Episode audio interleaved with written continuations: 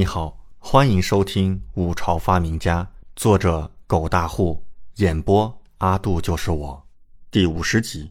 万事小心。翌日未时，也便是下午两点，李准等人再次在教场集结。李正坐于金銮宝座上，神色肃穆地看着众人。李准发现他身边的守卫比起前日多了几倍不止。不仅如此。周边的禁卫军也增添了数倍，这是发生了什么事儿？怎么忽然增添了这么多守卫？恭喜三位殿下以及诸位，恭喜尔等成功晋升下一轮。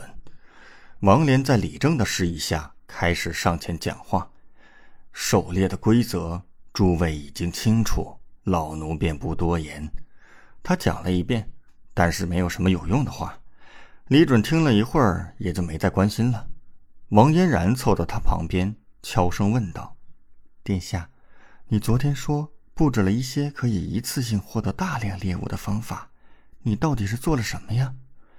王嫣然精致的俏脸上布满了好奇之色。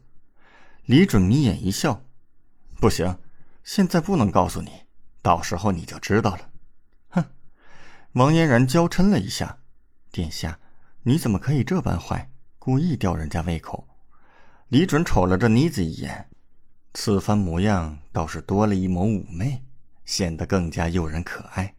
不过李准不为所动，淡淡道：“没办法，本皇子一向如此。我也想知道。”赵菲儿不知何时也走了过来，脸色有些淡漠。李准无语道：“等开查一段时间后，你们不就清楚了？现在告诉你们，就不好玩了。”王嫣然佯装哭泣，神色欲罢不能。殿下，你怎么可以这样？赵飞儿看了李准一眼，眼神有些冷。李准依旧不为所动，神色悠哉。王莲讲完，便通知远处的牧场放牧。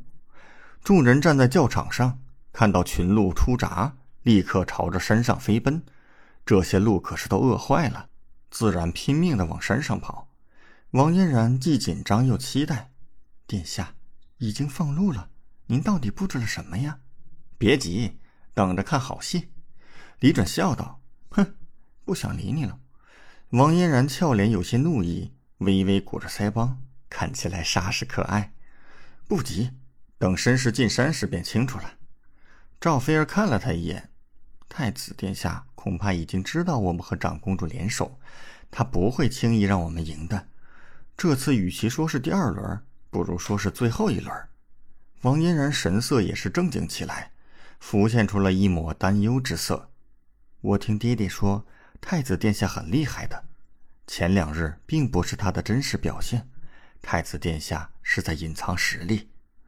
李准看了二女一眼，点点头，无妨，你们不必这么担心，我自有对策。其实担心也没有用，于是二女也缓缓点头。忽然。李准看着周围那些眼神锐利的守卫，提醒道：“对了，等会儿上山一定要注意安全，不可以掉以轻心。我察觉到有些不对劲儿。”二女立刻看过来，王嫣然也立刻问道：“殿下，怎么了？有什么不对之处吗？”李准摇头：“我不清楚，不过还是注意些，可能会有什么凶险和不测。”赵菲儿点点头。王嫣然则是撅着小嘴儿，若有所思。你们先回寝殿休整吧，我去找黄姐商量一下。李准离开，走向李文君的队伍。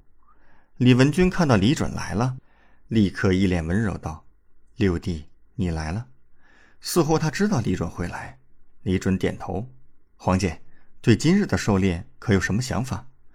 李文君看向太子的队伍，微笑道：“今日路还没跑远。”而且，太子不一定今日就会展露实力，所以这半日是我们最大的机会。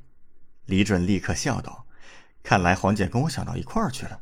那今日我们便尽全力狩猎，能打多少就多少。”李文君一脸温柔的看着他，轻轻点头，有意无意的提醒道：“对了，六弟，今日上山务必注意安危，若是有可能。”跟着黄姐，李准顿时眼眸一凝。